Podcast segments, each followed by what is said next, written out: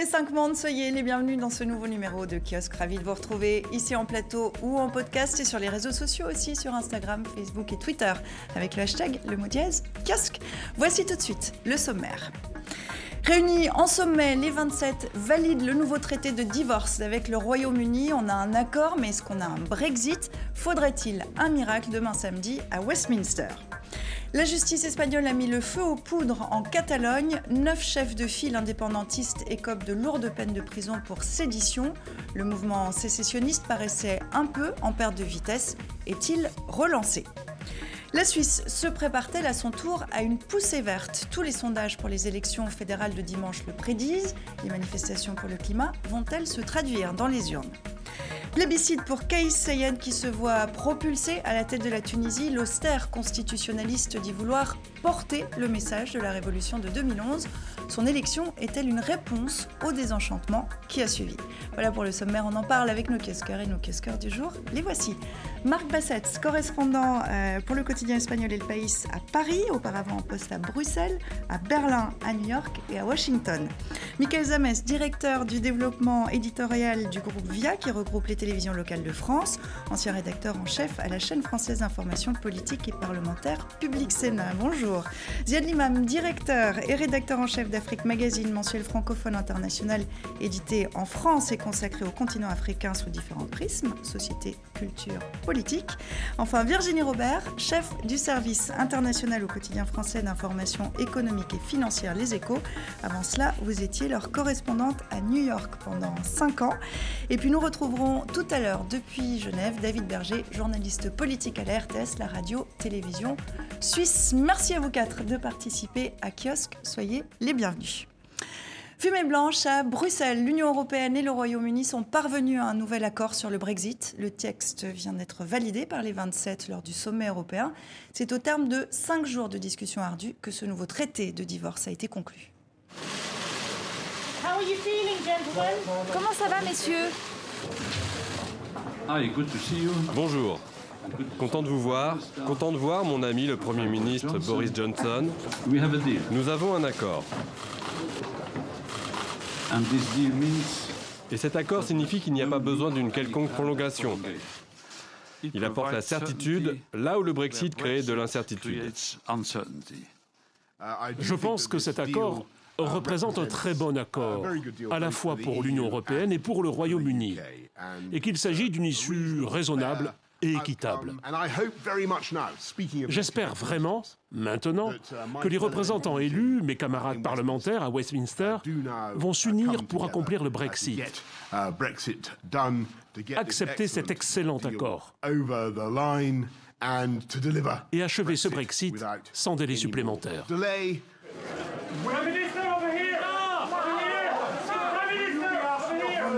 démarrer euh, cette discussion, je vous rappelle qu'une chaîne de télévision garantie sans Brexit avait le jour cette semaine au Royaume-Uni. Une antenne de Sky News, c'est dire si la question saoule les Britanniques et pas que, on n'en veut plus. Euh, pourtant, elle est cruciale, c'est bien pour ça qu'on va euh, en parler aujourd'hui. Je vous propose qu'on soit le plus didactique possible pour ne pas perdre nos téléspectateurs. On a un accord, mais est-ce qu'on a un Brexit, Virginie? Alors, euh, on l'a pas encore. On n'est pas tout à fait sûr d'avoir non plus, puisque l'accord conclu entre l'Union européenne et Londres doit maintenant être ratifié par deux parlements. Le Parlement européen, là on pense qu'il n'y aura pas de problème. Le Parlement britannique, ce qui est beaucoup plus compliqué. C'est compliqué parce qu'il euh, y a des gens qui sont très en colère contre Boris Johnson, à commencer par euh, le DUP, qui est le parti d'Irlande du Nord, qui pense qu'on sacrifie l'Irlande du Nord à l'hôtel de, ce, de cet accord, parce qu'il y a des hard Brexiteurs qui trouvent que ça suffit pas, et il va avoir beaucoup de mal à avoir les 320 voix dont il a besoin demain. Donc demain, il y a une session extraordinaire mhm. euh, du Parlement qui se réunit. Et euh, hier... Euh, alors aujourd'hui, j'ai pas, j'ai pas entendu, mais hier on disait 322 de 317. On savait pas très bien les. convaincre. Voilà, donc ça va, ça peut se jouer à très peu de voix, mais c'est très possible qu'ils perdent. S'il perd, c'est pas la fin du monde non plus, parce que ça va lui ça va le conduire à demander une prorogation, puisque la loi euh, l'y oblige. Et, et s'il y a... dont il a dit qu'il préférait se jeter dans lui, un fossé que de la demander. Il a toujours dit qu'il ne voulait pas le faire, mais là, franchement, il sait qu'il mhm. est coincé euh, par le Ben Act. Mhm. le Parlement l'oblige à demander prorogation s'il n'y a pas d'accord, et auquel cas, il, pourra, il pourra le faire en demandant de nouvelles élections qui peuvent être à son avantage. On va reprendre tout ça point par point, détailler tout ça. Tiens, je vous vois, je vous vois rire. Euh, question, question juste encore, avant de revenir sur tous ces points. Le Brexit est prévu le, 30, le 31 octobre, normalement. Est-ce qu'il aura lieu le 31 octobre Est-ce qu'on peut dire aujourd'hui, Marc, qu'il n'aura pas lieu le 31 octobre?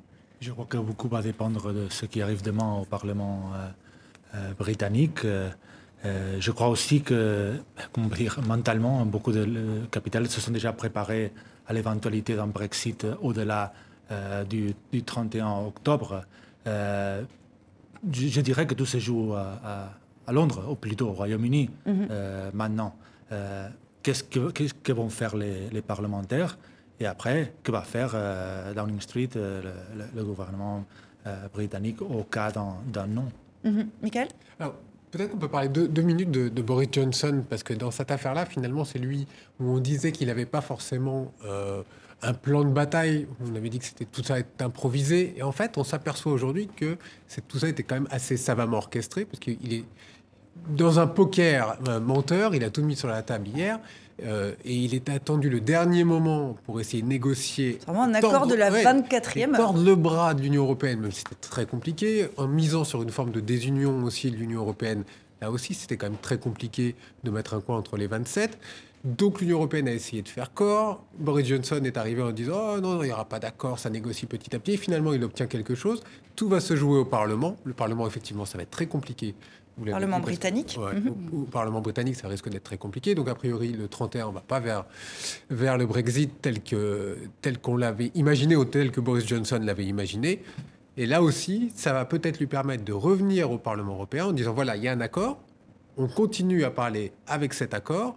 Moi, de mon côté, j'essaye d'avoir une nouvelle composition, de faire pourquoi pas une nouvelle élection législative anticipée.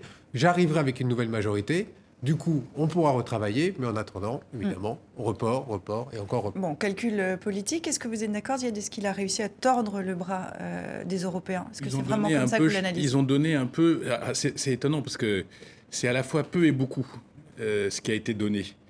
Euh, ce, que, les Européens n'avaient jamais donné à Theresa May, c'était le fait que euh, l'Irlande, du Nord pouvait faire partie de l'union douanière du Royaume-Uni. Ça, les Européens l'ont donné, ce qui est quand même une concession. Mais les Anglais, quand même, acceptent symboliquement l'idée que l'Irlande du Nord reste dans l'Union européenne, au moins sur la partie normative, ce qui est symboliquement très très fort. C'est-à-dire, on dit l'Irlande du Nord, finalement, c'est l'Irlande et pour euh, les 25 ans qui viennent, puisque les procédures de sortie de ça sont tellement complexes, je pense qu'ils en ont pour un demi-siècle avant de sortir.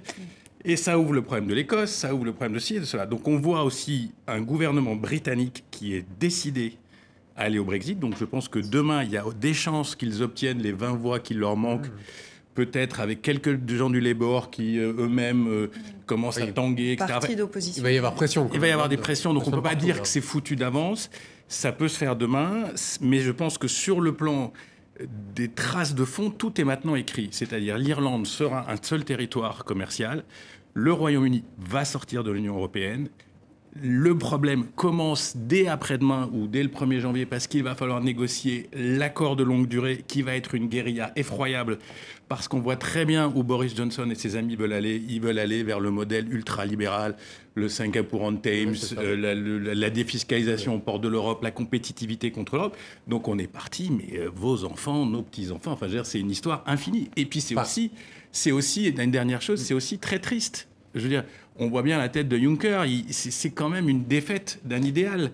Euh, qui avait, qui avait mis un certain temps à se... l'a dit, oui, c'est quand même, même si les Anglais ont tout fait pour ralentir le processus d'intégration, parce que ce qu'ils veulent, eux, c'était, ce qu'ils voulaient, c'était le grand marché, mhm. euh, c'est quand même une défaite pour nous tous. C'est vrai qu'on a l'impression, on se dit, bon, il y a un accord, il y a une espèce de soulagement, mais en réalité, c'est une mauvaise nouvelle pour euh, l'Union européenne qui se voit amputée d'un membre très important. C'est une mauvaise nouvelle Enfin, pour ça eux fait aussi. trois ans hein. qu'on s'y Donc, prépare quand même. Côté européen, c'est pour pas- s'intéresser Oui, euh, non, au c'est côté pas, européen. catastrophique, Ouais. mais sur le plan de l'idée européenne, c'est quand même un déjà que l'Europe va pas très très fort, si en plus on, voilà, on, on supprime quand même un poids qui était très important, on va de moins en moins fort. C'est même, le, je crois que c'est Emmanuel Macron qui a dit il y a pas longtemps que d'autres personnes, comme Dominique Strauss-Kahn, disaient que l'Europe était en passe d'aller en deuxième division par rapport euh, aux grands géants Est-ce que, que c'est sont le euh, risque? Alors, les est-ce que- États-Unis et Est-ce les que autres. c'est le risque? Est-ce qu'en effet, l'Union européenne, Virginie ensuite Marc, va se retrouver en seconde division, deuxième Alors division? là, maintenant, c'est tout l'enjeu de la nouvelle commission avec euh, Madame van der Leyen, parce que c'est à elle. Non, alors évidemment, elle a pris un peu de retard, mais euh, d'ici Oui, un devait mois, on entrer peut- en fonction voilà. le 1er novembre, ça Elle ne sera peut plus pas, tard. elle peut pas, puisqu'elle n'a pas eu tous les commissaires, notamment le commissaire français. Mais euh, voilà, c'est l'enjeu de, de ce qu'elle doit faire. Et euh, est-ce qu'on veut faire une Europe puissante? Est-ce que- puissance? Est-ce qu'on veut avoir une sécurité commune? Est-ce qu'on va avoir d'une- des affaires étrangères communes? Et parce que pour le commerce et le règlement, c'est plutôt bien fait, mais c'est ça qui nous manque aujourd'hui, c'est c'est de s'imposer comme puissance. Et Mhm. ça va être beaucoup l'enjeu de sa de sa commission. Mhm. Ziad voulait réagir et Marc Il y a une analyse aussi qui dit euh, que débarrasser du prisme anglais, qui quand même, encore une fois, à part le marché unique, tout le reste était non négociable. Donc on fait du business, mais on n'intègre rien.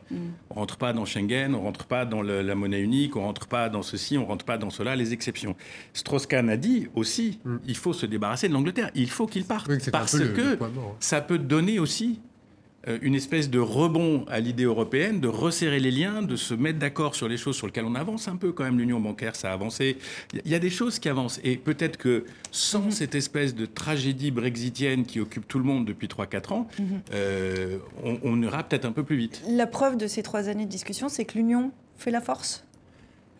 Une- je crois qu'une une très bonne nouvelle qu'on a vue, il y a eu une mauvaise nouvelle, mais la mauvaise nouvelle, c'était il y a trois ans, le référendum.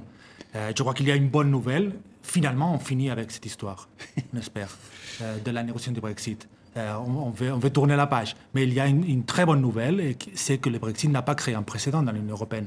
Personne n'a dit euh, on va imiter les Britanniques. Au contraire. C'est même le Notre- contraire, en L'autre jour, réalité. Salvini disait nous sommes très a contents dit- avec l'euro. Les Il faut garder l'euro. il, il n'y a plus, de- je ne sais pas si vous avez remarqué, le, le mot eurosceptique, on, on le prononce de moins en moins. Euh, il n'y a plus d'eurosceptiques. Même les, les, les, les europhobes, l'extrême Ouais, Orban. ils veulent être en Europe. Ils ne veulent pas partir de l'Europe. C'est les opinions publiques aussi hein, qui vont dans ce sens-là. Euh, dans les, Les sondages Catalans, d'opinion, c'est ce que les Ah, les Catalans, Catalans, on va, on en parler dans un instant. Les Catalans veulent plus dans l'Espagne, l'Europe. ils veulent dans l'Europe. Ziad parlait Mais tout à l'heure de, quelque chose d'important, c'est on va voir les conséquences de l'après-Brexit le jour où il arrivera. Mais c'est vrai qu'on parlait des Écossais, on parlait du Pays de Galles, par exemple. les Écossais qui, eux, vont se diriger vers une Voilà, parce que de fait, ils ne, sont- ils ne seront plus dans l'Union européenne telle que- telle qu'ils l'ont connue jusqu'à présent. Et ça va peut-être renforcer ce côté indépendantiste. euh, Il y a une inégalité de fait maintenant Exactement, entre avec eux et l'Irlande. du Nord, puisque les. Irlandes du Pourquoi Nord eux ils et pas seront nous toujours de facto Pourquoi eux, pas nous dans l'Union européenne et les autres ils seront plus dans l'Union européenne. Donc moi je pense qu'ils vont vers du tangage. euh, euh, Enfin je veux dire, il n'y a pas de fumée, Écossais. il y a pas de fumée sans feu. Il va y avoir un tangage britannique assez fort quand même. Si on essaie de. Parce qu'on voit qu'il y a. Il y a quand même un risque, hein. enfin, le- ce Brexit va arriver, il va falloir, c'est Michel Barnier hein, qui va négocier euh, la suite des relations entre l'Union européenne Ouais, si vous me permettez de dire un mot sur Michel. Barnier, c'est lui qui va continuer, mais c'est vrai que c'est lui qui est en pole position aussi pour devenir le fameux commissaire qui manque. Donc Oui, mais je crois- euh, ça va être Ils ont compliqué. vraiment besoin de lui là. Ça, voilà, ça, il y a du boulot là. Voilà, on, on Il va garder le qu'il job. qu'il était en pole position, mais en fait, le fait qu'il lui ait confié la négociation de la future relation fini. commerciale, c'est. Mhm. c'est Donc lui fini. va avoir cette tâche maintenant. Euh, il a fait ses preuves hein, sur le Brexit, il fait Ouais. l'unanimité. Euh, il y a quand même un avenir qui apparaît un peu sombre euh, d'un point de vue économique, peut-être aussi pour, euh, pour l'Union européenne, sans le, sans le, le Royaume-Uni. Marc? Je, crois que ça, euh, ça, c'est au-delà de- de- du Brexit du Royaume-Uni.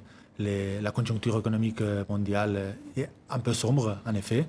Euh, mais je ne crois pas que. Bon, je ne suis pas un Ça expert. fait trois ans qu'on dit attention, c'est la catastrophe, c'est la Oui, catastrophe. Ah, mais En D'abord, fait, tout le c'est plus pour les. Britanniques que pour les Européens. hein. C'est les conséquences aujourd'hui. Ce qu'on a vu pour l'instant, ce qu'on constate, c'est vraiment une baisse des investissements en Grande-Bretagne euh, de l'ordre de 15-17% euh, pour des chiffres de septembre. Donc c'est d'investissement direct étranger. Donc ça, c'est quand même conséquent. Et il y a aussi une chute des migrations. C'est-à-dire qu'il y a beaucoup moins d'Européens qui viennent, qui curieusement sont remplacés d'ailleurs par une population asiatique. On s'y attendait pas, mais comme ils ont besoin de main d'œuvre, ça se. Mais c'est franchement pour les Anglais que ce sera beaucoup plus compliqué Mhm. que, que pour les Européens. Diane En fait, il y a un pari énorme qui est de dire je vais quitter un modèle qui était euh, un modèle quand même semi-industriel. Il y avait encore de l'investissement industriel. On était avec le marché unique, on vendait en Europe. Les Japonais investissent en Angleterre parce que l'Angleterre peut vendre les voitures euh, à Paris. On quitte ce modèle pour aller vers quelque chose de flamboyant. Le navire de la reine va reprendre les océans. On va faire du commerce, on va faire du service, on va attirer l'argent. Tout le monde sait que c'est crade. Hein quand on attire l'argent, on est forcément dans des. Enfin, je veux dire, on, rentre dans une économie totalement financiarisée, et ça, ça va être un opportunité. C'est pour ça que je dis, le vrai job maintenant de Barnier, etc., c'est comment faire en sorte de dealer quelque chose qui ne met pas aux portes de l'Europe l'anti-modèle. Et puis ils ont un deuxième problème, c'est qu'il faut que leur société résiste à ça parce que l'Angleterre, elle est, elle est riche, mais elle n'est pas riche partout. Quand vous sortez de Londres, c'est pas, c'est, enfin, dire, les, petites classes populaires, les classes moyennes, etc., sont des classes qui sont très très bien, qui, qui sont, qui, enfin, qui ont un, statut qui est extrêmement dur mhm. par rapport au statut qu'on a en France ou qu'on a en Europe continentale. Et il y a une étude qui est sortie ce vendredi euh, de UK in Changing Europe, c'est un, un, institut économique, qui a établi que ça coûterait 2000 livres par an par habitant sortie de, la sortie de l'Europe. C'est une somme considérable pour des personnes qui sont des classes populaires ou dans des classes, euh, même des classes moyennes. Euh, donc ça va être un coût énorme. Et pour euh, le reste de l'Europe, il faudra aussi surveiller ces questions de frontières qui risquent mm. d'arriver aussi très vite, parce qu'il y aura des problèmes économiques, mais pas que. Il y aura aussi des problèmes sanitaires qui pourront arriver, des problèmes de pandémie. cette fameuse frontière dans la mer qui est en train de se construire entre l'Irlande du Nord, les, Anglais, les Britanniques et, euh, et, le reste de l'Europe. Petite frontière au sein petite frontière, mais qui va décider quoi Les Anglais? Donc c'est qu'une question de confiance. Est-ce qu'on peut avoir confiance ou pas? Mhm. Tout ça, il va falloir apprendre en marchant. C'est pas, c'est pas facile, c'est pas gagné non plus. Mhm. Est-ce que c'est un risque euh, pour l'Europe? On va terminer euh, là-dessus rapidement, d'avoir un Royaume-Uni aussi affaibli. À côté, c'est quand même des, c'est comme des voisins extrêmement proches. Euh, aussi affaibli, bah, moi je pense que c'est quand même un pays qui a aussi beaucoup de ressources, qui va se reconstruire. Ils n'arrêtent pas de parler de leur euh, projet d'accord de, d'accord bilatéral avec les États-Unis, mais c'est vrai qu'il y a le Commonwealth, il y a plein de liens, et puis il y a plein de liens avec l'Europe. C'est pas parce qu'on n'est plus dans l'Union européenne qu'on arrête de commercer demain avec euh, la Grande-Bretagne. Donc on va juste faire les choses un peu différemment, mm-hmm. mais moi, je pense que ce n'est pas du tout la fin, euh, la fin du Royaume-Uni. Hein. Mhm. Et l'accord sera donc soumis au vote euh, des députés euh, britanniques. La Chambre des communes se réunit demain, un samedi. Ce n'était plus arrivé depuis la guerre des Malouines en 1982. Et on verra ce qu'il en ressort. Autre crise sur le continent, mais de celle-ci, l'Union européenne semble bien ne pas vouloir s'en mêler. En Espagne, rappelez-vous, il y a deux ans, ils avaient proclamé l'indépendance de la Catalogne. La justice a rendu son verdict lundi. Les chefs de file du mouvement écopent de lourde peine de prison pour sédition et c'est le point de départ d'une semaine sous très haute tension.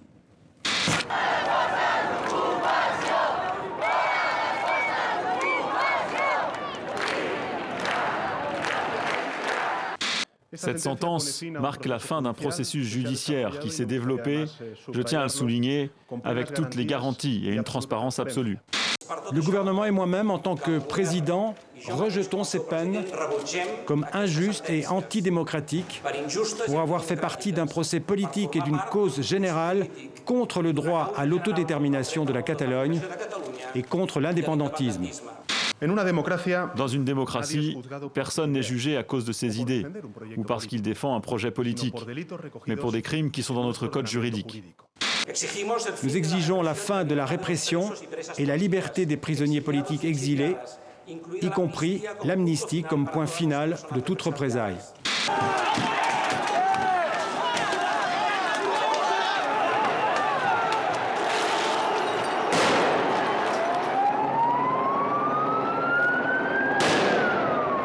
Deux ans après le référendum d'autodétermination et la proclamation de l'indépendance de Catalogne, ce qui me frappe, euh, moi, Marc, c'est qu'on a l'impression que les interlocuteurs ont changé, mais que le discours est toujours le même. Est-ce que c'est le cas? Euh. Dans les arguments avancés par l'un et par l'autre Oui, je, crois, je crois que deux ans, deux ans après, il y a des, choses qui ont changé. Euh, L'État espagnol a démontré que l'indépendance n'était pas possible, a stoppé en sec l'essai qu'ont fait les indépendantistes catalans de déclarer de manière illégale euh, de séparer en, fait un, morceau de l'Espagne, de l'Espagne d'une manière euh, hors, la loi. Ce, chemin, euh, cette voie ne, marche pas. Le gouvernement espagnol à cette époque, qui était un gouvernement conservateur, le, pouvoir judiciaire ont, stoppé cette voie-là. Maintenant, il, y a une, il continue à avoir une division très forte dans la société catalane. On voit aujourd'hui qu'il y a une journée de grève en Catalogne. Il y a des dizaines de milliers, peut-être centaines de milliers de personnes mhm. dans la rue. Donc, les images en direct en ce moment. Le problème n'est pas résolu. Les arguments, oui, sûrement, sûrement les arguments sont, sont, n'ont pas changé en, essence d'un côté à l'autre. Mais, mais ça, c'est inquiétant, non Mais la situation, la situation a changé, a changé, je crois, la situation. Euh, le, côté indépendantiste euh, a constaté euh, que, que, la voie unilatérale et illégale n'aboutissait pas. Il y, a une différence quand même peut-être à, signaler, c'est qu'on dit que les peines prononcées ont été très lourdes, peine de condamnation pour sédition. Or, la justice n'a pas retenu euh, l'accusation de rébellion. C'est quoi la différence? L'accusation de rébellion était beaucoup plus, euh, aurait entraîné des peines beaucoup plus lourdes et entraîné une, euh, l'usage de la violence, disons pour faire, c'était pas les mots exacts, mais pour mettre en place un coup d'État. le parquet avait demandé ça, mhm. avait demandé la peine de, de, rébellion. Donc on peut dire que la décision judiciaire est restée dans un dans un, dans, un, point, un, milieu. J'allais dire un juste milieu, mais je suis parti pour dire si c'est juste ou non, mais, dans le milieu. Euh, est-ce qu'on peut dire que les dirigeants espagnols à Madrid se sont cachés derrière les robes des juges euh, pour ne pas aborder ce qui était en fait un problème strictement politique et non pas judiciaire? Virginie Moi, je crois que c'est assez compliqué aujourd'hui pour Pedro Sanchez parce que euh, il n'a pas pu former son gouvernement. Il a des élections législatives dans un mois. Et il veut à la fois apparaître comme l'homme du dialogue, c'est-à-dire qu'il ne veut pas fermer la porte aux Catalans. Il a toujours dit qu'il voulait parler avec eux. Et en même temps, devant les images assez terrifiantes de guérilla urbaine qu'on voit à Barcelone, il est aussi obligé de montrer de la fermeté pour rassurer euh, les Espagnols et faire en sorte qu'ils votent pour lui. Donc c'est assez compliqué. Ça mhm. rappelle un peu la situation des Gilets jaunes. Alors, le, processus, le processus judiciaire a été lancé par son prédécesseur. Hein, je parle sous votre contrôle, contrôle Marc. Mais est-ce que quand même, Madrid n'a pas. Est-ce que Madrid instrumentalise euh, la justice dans cette question euh, catalane. C'est ce que, reprochent les Catalans au, enfin à Madrid. Oui, et de l'autre côté, est-ce que les Catalans ne sont pas en train d'instrumentaliser ce qui est en train de se passer euh, dans la rue en vue des prochaines élections, etc. On, se demande même si les uns et les autres ne sont pas en train de s'instrumentaliser eux-mêmes. pourquoi? Parce que derrière, il y a certainement des élections qui approchent et que tout le monde veut tirer un petit peu profit de tout cela le rôle de Madrid là-dedans, effectivement, euh, il est ambigu, c'est moins qu'on puisse dire. Euh, le, rôle aussi du, président catalan, euh, Kim Tora, est assez, est assez étrange. En tout cas, moi, ça m'a paru un peu bizarre, c'est-à-dire d'aller dans les manifestations un jour, de descendre comme ça et d'aller dans les manifs, pourquoi pas. D'autre côté, sanctionner les manifestants et envoyer la force. On ne comprend pas très bien ce qu'il fait, on ne comprend pas très bien ce qu'il veut. de l'autre côté, il y a aussi la population moi, j'essaie de, voir aussi ce qui se passe du côté euh, catalan et du côté du peuple catalan. Et je me demande si c'est pas le grand perdant, en fait. Alors, euh, euh, bah, je vous laisse réagir à ça. Est-ce que, ce sont les Catalans qui sont les, grands perdants? On parle de Madrid, on parle de Barcelone. Est-ce que les Catalans, c'est une société qui est aujourd'hui, deux ans plus tard, très divisée? Oui, c'est pour ça que je, suis très sceptique sur l'usage du, du, terme les Catalans. parce qu'en fait, les Catalans, comme vous dites, ils sont très divisés, les Catalans. Euh, les, partis indépendantistes, il faut rappeler, n'ont jamais eu une majorité de voix dans des élections depuis euh, des années. En fait, jamais, jamais ont, eu une majorité de voix dans des élections. Et il y a eu, euh, je crois qu'il n'y a aucune région, entité politique en Europe qui a voté autant de fois que la Catalogne dans, les, dans les dix dernières années. Alors, dire les Catalans, je, n'ose pas, juste catalan, mais je n'ose pas généraliser mhm. sur sur, les Catalans à propos de ça. Et, peut-être pour... 48% des, des, Espagnols interrogés, des Catalans, Catalans interrogés sont contre l'indépendance, 48%. 44 sont pour. Alors, l'opinion... il manque la majorité. Alors, je, vous laisse, je laisse réagir sur cette... Quand on est un peu de l'extérieur, euh, je trouve que c'est surtout... Euh, c'est la faillite du politique. C'est-à-dire, des deux côtés, il y a faillite du politique. Du côté de l'État espagnol qui applique la loi euh, espagnole, hein, je veux et les conservateurs particulièrement, euh, c'est comme ça. Comme vous dites, Marc, on sort pas de, on sort pas de l'Espagne comme ça de manière unilatérale. Du, mais en même temps, on aurait pu faire de la politique. Et les Catalans, on fait pas un référendum d'autodétermination unilatérale sans respecter rien, et puis on remet pas de l'huile sur le feu, et puis etc. Ça. Donc je trouve que, et puis le fait que l'Espagne n'ait pas de majorité depuis maintenant euh, un an et demi, euh, y a, enfin, y a, y a, on va d'une élection à une autre parce qu'on n'a pas de majorité fiable. Donc on sent que c'est un pays qui est en crise politique, que ça soit au niveau central ou que ça soit dans sa relation avec le- le- euh, la Catalogne et peut-être euh, avec ce, ce cette culture régionale qui est très importante chez eux. Donc ça, je pense que c'est important. La deuxième chose qui me frappe, c'est ce que vous avez dit, c'est la violence de ce qu'on voit dans la rue. C'est, enfin, je veux dire, On se croirait en est- France. mais alors justement, il y a, il y a une espèce de radicalisation euh, des mouvements. euh, de- de- de- des mouvements dans la rue, les gilets jaunes, la Catalogne, on peut parler aussi euh, des, des ultra-écolos euh, qui montent sur les trains, qui bloquent les trucs. Et, et donc on sent qu'il y a un moment, il n'y a plus de dialogue, il y a juste une revendication qui s'exprime par la force. Quand même, pour tous ceux qui connaissent Barcelone, enfin comme tous ceux qui connaissent Paris, ou Mhm. quand on a vécu ça, c'est quand même très impressionnant. Alors justement, comment éviter maintenant d'aller euh, plus encore vers la confrontation? Est-ce qu'il y a des solutions qui apparaissent? Par exemple, Pedro Sanchez est dans ses prérogatives. euh, Est-ce qu'il pourrait déclarer une amnistie pour apaiser la situation? Je ne crois pas qu'il a, il a dit, je crois pas qu'il va donner une amnistie euh, ou, ou comme on dit, commuer les peines euh, des, Mhm. euh, condamnés pour, pour l'instant. Il y a des élections maintenant en Espagne. Ils peuvent accéder à des régimes euh, carcéraux, euh, quelques-uns de semi-liberté euh, de semi-liberté à partir de, de quelques euh, semaines. de, oui. de l'an prochain. Mais c'est vrai que la, la dérive violente du nationalisme catalan, cette semaine, je crois que c'était un, un- un fait euh, politique. Mais alors, est-ce que c'est une remarquable. dérive euh, violente du nationalisme catalan ou est-ce que c'est des, des- des groupes ou des individus qui décident de se défouler dans la rue? Bon, c'est une partie, évidemment, c'est pas tout le nationalisme catalan qui est pacifique et pacifiste euh, majoritairement, mais c'est une partie. Donc c'est un vrai durci- durcissement d'un d'un mouvement. On a le même débat qu'avec les Gilets jaunes, qui disaient nous ne sommes pas violents, c'est une minorité. Oui, d'accord, c'est une minorité, mais y a eu trois nuits euh, suivies à Barcelone. euh, avec, avec, avec des violences, avec des groupes euh, indépendantistes qui disaient euh, il faut user les moyens nécessaires pour euh, protester. Avec un président de la Généralité de Catalogne, Quim Torra, qui avait dit d'une manière très ambiguë il y a quelques mois je vais le dire en catalan, apreteu, ça veut dire faites pression, faites pression au groupe euh, C'est lui qui mettait un peu d'huile sur le feu, quand même. Comité de défense de la République. C'est ces groupes euh, de protestation qui ont le même nom que les groupes révolutionnaires du Cuba dans les années euh, 60. Non? Virginie. Moi, je parlais tout à l'heure à notre correspondante euh, à Madrid, qui était à Barcelone aujourd'hui, et elle me disait euh, qu'il y avait des rumeurs comme quoi demain, des black box allaient arriver de toute l'Europe pour euh, Oui. durcir la situation. Donc ça, c'est hors c'est même hors de la problématique Mhm. catalane. C'est ces groupuscules extrêmement violents qui Mhm. saisissent des occasions. Et puis c'est aussi une guerre de l'image, parce qu'ils en profitent pour, pour passer ces images absolument terrifiantes et faire pression de cette façon. Si on essaie de réfléchir aux solutions possibles, donc Marc, vous nous dites, amnistie, a priori, c'est pas une solution. Euh, référendum dans toute l'Espagne. Alors, le- le- le- je crois qu'il y a un problème dans le dialogue politique, c'est que les deux parties ne- ne jouent- n'acceptent pas les mêmes règles. D'accord? Il y a des règles communes pour tous, les, pour tous les Espagnols, les Catalans inclus, qui sont les règles comme n'importe quel pays européen, qui est la Constitution espagnole.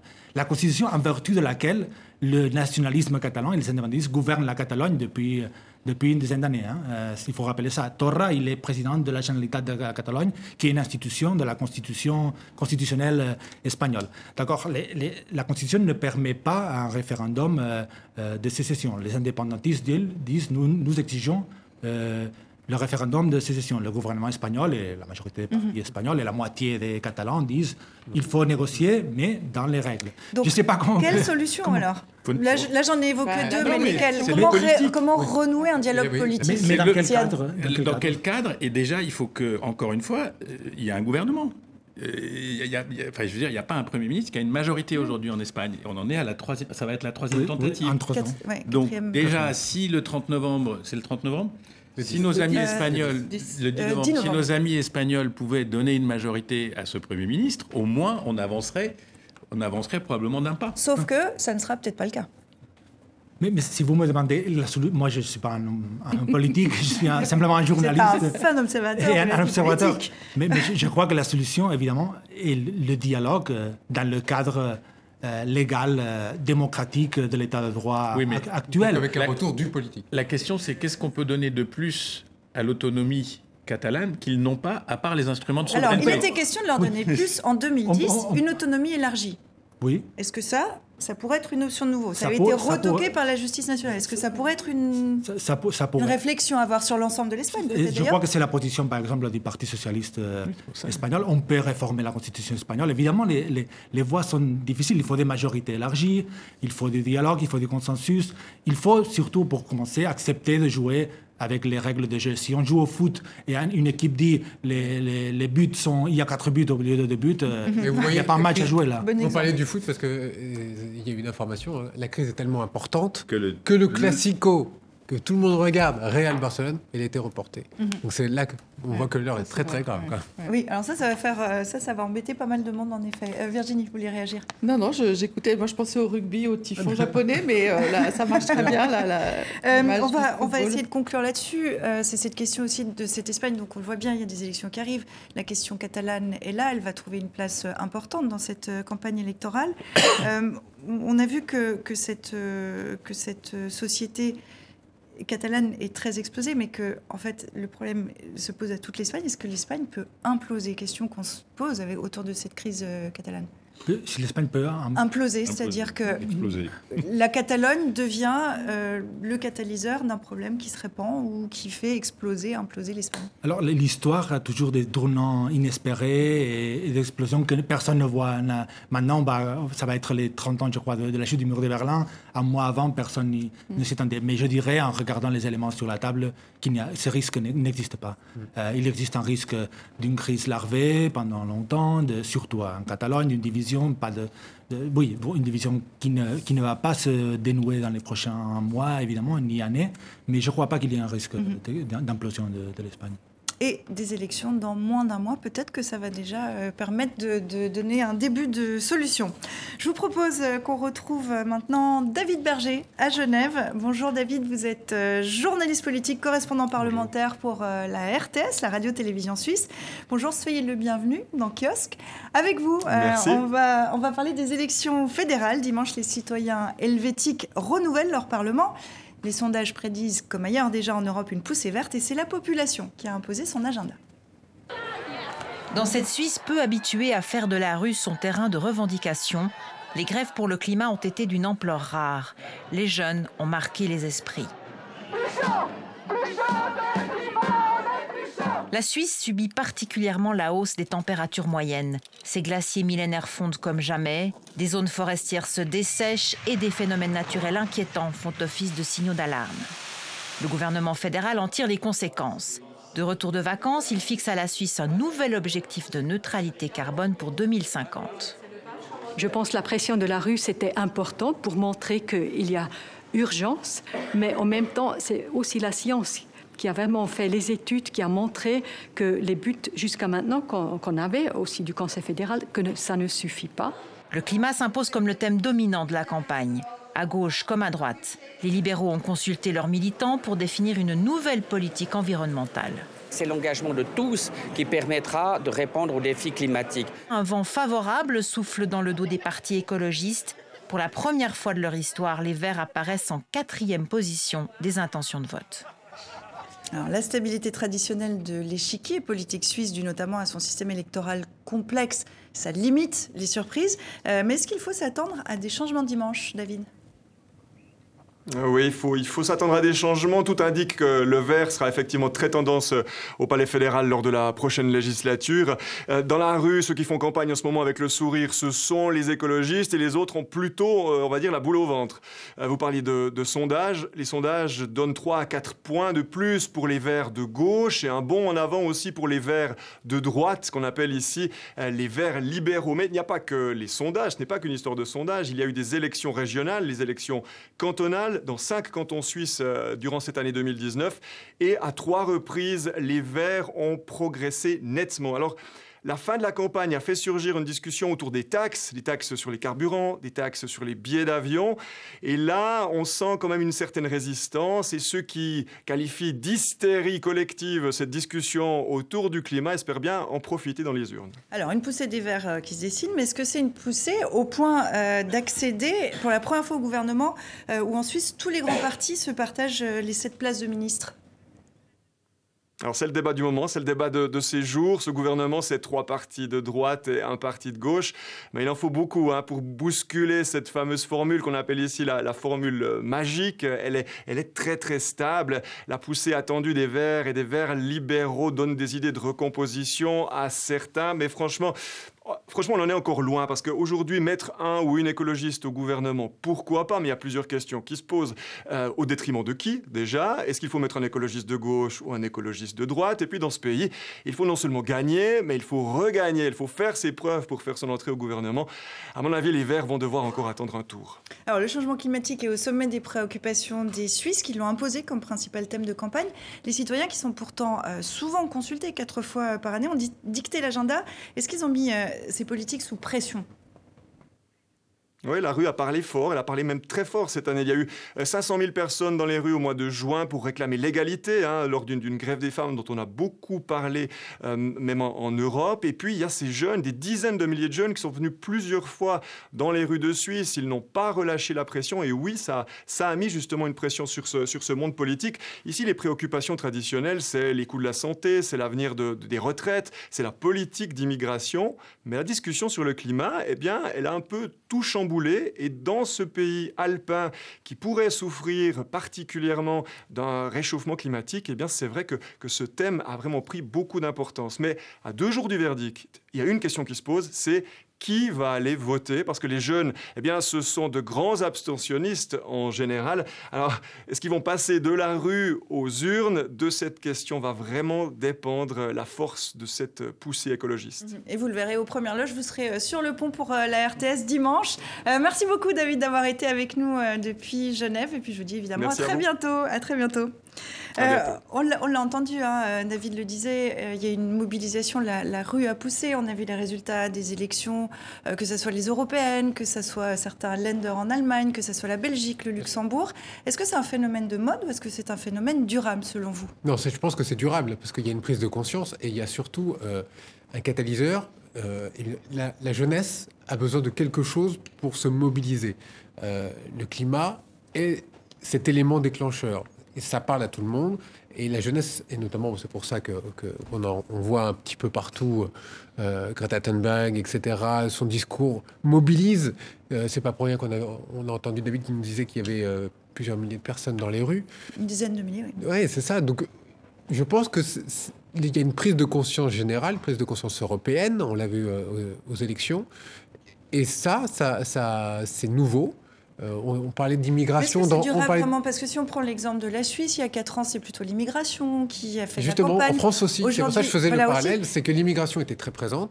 L'immigration Là, c'est le climat, mais qu'est-ce qui nous dit que dans 4 ans, ça sera toujours le climat? Parce que les Verts... ouais, c'est ça, parce qu'on le voit tous les jours. Ça va se déglinguer Mais oui, ces gens jeunes qui sont plus motivés que nous, euh, Bien sûr. ils ont toutes les raisons de l'être. Euh, c'est eux et leurs enfants qui vont vivre dans la terre qu'on qu'on est en train de laisser. Donc. Il n'y a pas de plan B et donc il y a une prise de conscience. Je pense aussi que ce que tu dis sur le, sur le fait que c'est aussi des générations à cause. Nous, on avait nos causes et ils ont une grande cause, ils la portent et ils vont y aller. Et les résultats aux élections européennes montrent très bien que c'est pas quelque chose de, de, de, passage. On est en train de tuer l'écologie bobo, euh, enfin l'espèce de truc anti-système, un petit peu utopiste qu'il y avait dans les années 70-80, vers quelque chose de beaucoup plus politique. En Allemagne, les résultats des Verts. En France, aux élections européennes, les résultats des Verts. Ça les oblige aussi, eux, à faire leur propre réforme intérieure. beaucoup.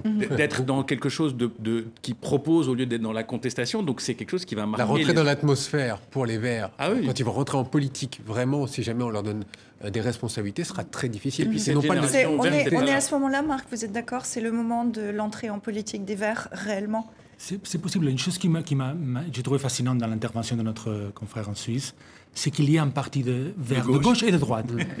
je trouve que c'est un, révélateur euh, du moment où on vit, où, l'écologisme est en train de devenir un cadre, un cadre mental. Et peut-être on va. J'avais lu quelques analystes qui disaient l'écologisme va être la future démocratie chrétienne en Europe, de la même façon qu'après la Seconde Guerre mondiale. La, démocratie chrétienne euh, dans des pays comme l'Italie ou l'Allemagne était représentée un grand consensus, euh, même conservateur, mais mais qui faisait changer les choses, un programme social, etc. Maintenant, ça pourrait être euh, euh, l'écologie. Et je vois, je vois si, je peux m'aventurer un peu, deux tendances euh, dans nos pays. L'écologie Et pour revenir un peu à la question précédente, la nation comme si c'était deux pôles euh, euh, qui, définissent euh, les clivages politiques. C'est en tout cas ce qu'on voit depuis quelques années. Écologie Nation, vous êtes d'accord avec ça pour conclure Je pense que ce qui va être intéressant, c'est qu'en fait, on va avoir de plus en plus d'expériences à suivre. Alors, elles vont être soit au niveau des pays, c'est-à-dire en Suisse, si jamais ils arrivent à mettre quelqu'un, un ministre au gouvernement qui soit vert. Les Danois, par exemple, sont vraiment très avancés avec le plus grand pôle d'éoliennes offshore qui existe. Donc, il faut qu'on suive ces expériences. Et puis, il y aura aussi la volonté européenne de faire quelque chose sur le climat. Ils sont en train de mettre en, place plein de nouveaux instruments, financiers notamment. Et on va voir si les choses avancent ou pas. Mhm. Et on verra euh, aussi dimanche en Suisse comment ces préoccupations climatiques se traduiront dans les yeux. Réponse dimanche. Si vous nous rejoignez maintenant, soyez les bienvenus dans Kiosque. On continue à passer en revue l'actualité de la semaine avec Marc Bassett, Del País, Michael Zamez du groupe VIA, Ziad Limam d'Afrique Magazine et Virginie Robert euh, des Échos. Euh, Ziad, la Tunisie, ça ne nous a pas échappé à un nouveau président. Kais Sayen, 66 ans, juriste respecté, archi-conservateur et dogmatique, austère, plébiscité, avec près de 73% des voix. Kais Sayed dit vouloir porter le message de la révolution de 2011. Écoutez sa réaction à sa victoire, une joie toute contenue. Aujourd'hui, nous allons tenter avec nos forces de construire une nouvelle Tunisie. La Tunisie que le peuple a fait surgir en décembre 2010 et janvier 2011 pour aboutir à ce slogan Le peuple veut. Et aujourd'hui, vous allez accomplir ce que vous voulez. Une nouvelle révolution dans le cadre de la Constitution. Est-ce que c'est l'analyse qu'on peut faire de cette élection, euh, Ziane Je pense que le message des électeurs, ça a été très clair. Il y avait revenons aux bases de la révolution, à la discussion de 2011. Et cette discussion, elle s'est perdue dans les gouvernements successifs, euh, dans les accords politiques, dans les majorités fluctuantes, etc. L'idéal qui a porté la révolution s'est incarné dans ce candidat qui est arrivé. C'est une suite logique en fait, l'élection de Non, c'est un retour, c'est une tentative euh, de retour. C'est peut-être une utopie. Je pense qu'on vit aussi beaucoup d'utopies et que peut-être que les électeurs tunisiens avaient besoin d'une utopie forte qui leur dise que c'était possible de revenir à, un idéal qu'ils avaient lancé en 2010-2011. Je pense qu'il y a des points très clairs dans le discours de, de qui, qui, utilise des mots très précis. Le mot corruption, ça c'est un mot qui tilte. C'est-à-dire qu'il y a une espèce de ras-le-bol généralisé euh, de, la corruption ou de ce qui est perçu comme de la corruption. Il y a le mot jeune, il le dit tout le temps. Et ça aussi, ils ont voté massivement pour lui. Revenir, bien sûr. Euh, donc il y, a, donc il y a beaucoup de choses qui, qui relèvent à la fois de l'utopie et de la réalité. Et puis, euh, vous, avez fait un portrait euh, un petit peu. À la schlag. Euh, voilà. non, mais je, dis ça parce qu'en fait, on n'en sait rien. C'est aussi l'autre partie de, l'histoire de Kayside, c'est que c'est vrai qu'il a donné des, positions, par exemple, sur, le, sur les questions sociétales qui sont des, des, réponses très conservatrices. Mais quand vous regardez la société tunisienne d'aujourd'hui, il est en phase avec la société, 80% de la société tunisienne sur ces questions-là. Euh, quand on dit qu'il est euh, néo-islamiste ou proche islamiste, personne n'en sait rien. Et ça se peut demain, et on va vite, on va vite le voir. Euh, il, va être obligé de composer avec un Premier ministre qui va probablement être néo-islamiste, etc. Mhm. On va voir comment ça va se passer. Donc en fait, non, on, on vous êtes en train de dépeindre quelqu'un de souverainiste, pragmatique, populaire, voire populiste. Je pourrais même pas dire oui parce que il a par exemple sur, la question, les, sur les questions de l'architecture institutionnelle de l'État, il a des, il a une vision très révolutionnaire. C'est-à-dire on inverse on inverse le système, le bas, on le met en haut, on fait monter les régions, le pouvoir descend au niveau local mhm. et on élimine pratiquement les... Juste pour bien comprendre euh, comment s'est jouée euh, cette élection, est-ce qu'il y a une réelle adhésion euh, pour dire les choses autrement, une réelle adhésion à Kais ou est-ce que c'est du dégagisme aussi? Il a su porter ce que j'appelle moi l'utopie, c'est-à-dire... Ça n'est pas que du dégagisme. Il donne du rêve. Il a eu en plus une situation un peu particulière où le candidat qui lui était opposé euh, Nabil Karoui a quand même passé les 9 dixièmes de la campagne électorale en prison, ce qui est quand même pas le meilleur moyen de faire campagne. Mmh. Lui, c'est d'ailleurs arrêté de faire campagne. Oui, hein, mais bon, en même temps, il n'était pas en prison, donc ça, joue. Et puis la prison, il n'y avait pas que ça, c'est-à-dire que euh, ça, ça, a contribué à façonner une image de Nabil Karoui euh, qui circulait, je sais pas quoi, euh, mhm. corruption, mafioso, truc, Berlusconi, bah, il est en prison, donc bon, ok. Mais je pense que ça a joué, ça, ça, ça a faussé en partie le, mhm. process, mais il a quand même fait 75% des mhm. voix. Virginie, ce que j'ai trouvé frappant dans cette élection, c'était l'adhésion des jeunes, parce que vraiment on s'y attendait pas, surtout sur un personnage qu'on décrit totalement conservateur, et aussi le sentiment, je crois que ce que vous disiez est très vrai, c'est que euh, il amène une idée d'intégrité. Vous parliez de faire vivre l'utopie, mais je crois aussi qu'il y a une idée d'intégrité. Et on sait aujourd'hui que dans les challenges qu'il a, il y a évidemment la lutte contre la corruption, euh, il y a évidemment peut-être remodeler la société politique, il y a aussi trouver de l'emploi pour les jeunes, parce que 35% de la jeunesse quand même n'a pas d'emploi. Et, donc il, y a eu quand même, on sent qu'il y a eu, il y a quelque chose qui s'est passé entre lui et les jeunes. Hein. Mhm. C'est vraiment, c'était vraiment surprenant et intéressant. le Conseil, je crois qu'il y, a des jeunes évidemment. Euh, mais il y a des jeunes identitaires, il y a, il y a, un peu souverainiste, il y a un peu de tout. Il y a les ex-ligues révolutionnaires, il y a tout. Voilà. et puis il y a eu un peu de tout aussi dans cette campagne. Comment il les a séduits, ces jeunes? Euh, D'abord, il, a fait, ça, ça, devrait être enseigné dans les cours de Sciences Po. C'est-à-dire, il a fait une campagne euh, sur le cinquième couloir, dans le virage très loin. On l'a vu venir il y a cinq mois, six mois, sept mois. Les Tunisiens un peu plus qui passent beaucoup à la télé. Mais on disait, bon, il sera dans les trois premiers, etc. Mais... Il a fait une campagne de terrain fait une campagne de terrain, il va boire son café le matin. Il y a des... Alors, qu'est-ce qui relève de la sincérité? Qu'est-ce qui relève d'une forme de construction déjà? Euh, Il ne faut pas oublier qu'il est prof, il a des amphis, il a, il a su parler à des générations de juristes depuis 20 ou 30 ans. Euh, il a le même discours depuis, depuis toujours. Il, voilà, il y a quelque chose, encore une fois, de révolutionnaire dans l'approche. Mais les problèmes tunisiens ne sont pas que révolutionnaires. Mm-hmm il y a des problèmes économiques mm. qui sont très très lourds. Qu'est-ce propose pour ça Parce qu'on dit qu'il n'y a ni parti, ni programme. Non, mais le problème, c'est que, excusez-moi de l'anglais sur une chaîne francophone. C'est mal.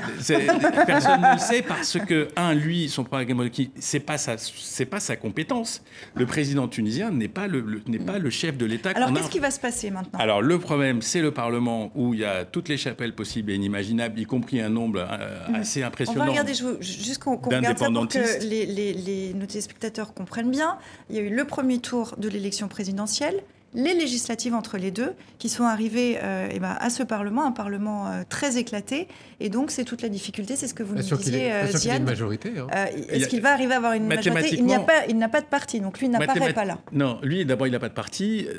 D'où le fantasme qu'il est le candidat ultra secret masqué des NADA, mais ça serait d'abord faire... Enada qui était le parti... Ouais, j'y crois pas du tout. Majoritaire. je pense qu'il a sa propre démarche.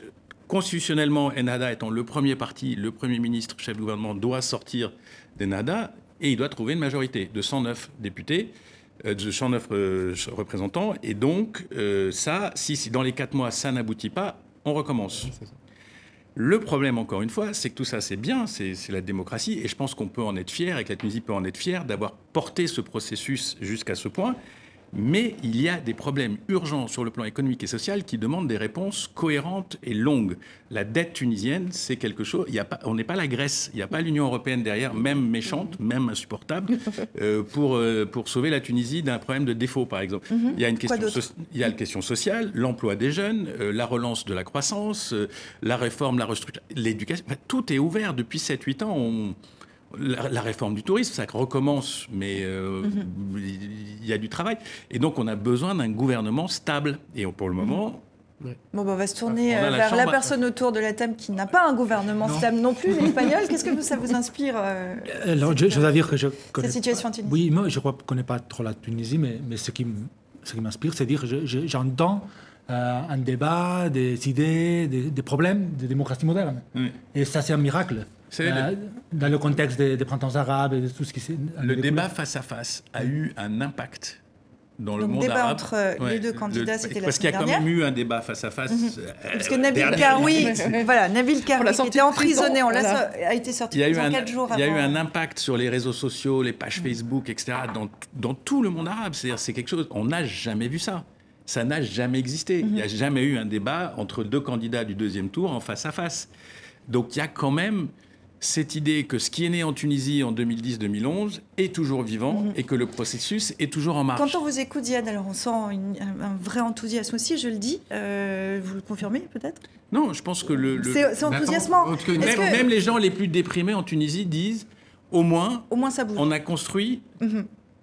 Un, mode, enfin, on a construit un système politique qui Mhm. tient et qui, et qui avance. Vu de la vieille Europe, je me tourne maintenant euh, vers vous, les. Français.